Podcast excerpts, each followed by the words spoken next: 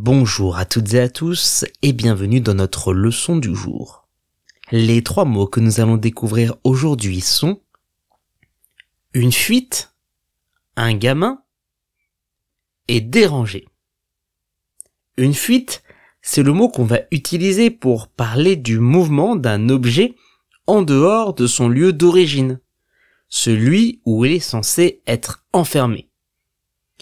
On parle souvent de fuite pour l'eau ou pour le gaz.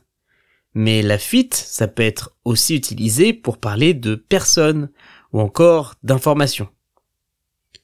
On peut dire le trou dans le tuyau a créé une fuite d'eau chez moi. Le trou dans le tuyau a créé une fuite d'eau chez moi.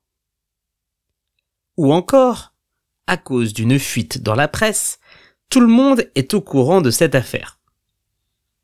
À cause d'une fuite dans la presse, tout le monde est au courant de cette affaire.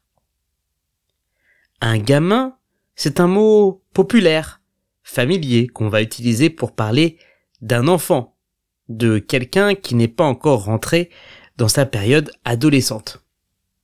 On peut dire, quand j'étais gamin, je passais mon temps à courir. Quand j'étais gamin, je passais mon temps à courir.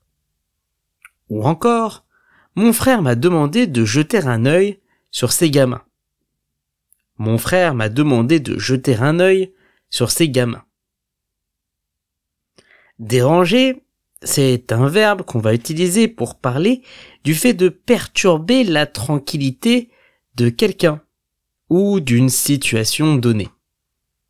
On peut dire, je déteste être dérangé, quand je fais ma sieste. Je déteste être dérangé quand je fais ma sieste. Ou encore, le bruit dans le train me dérange toujours quand je dois travailler. Le bruit dans le train me dérange toujours quand je dois travailler.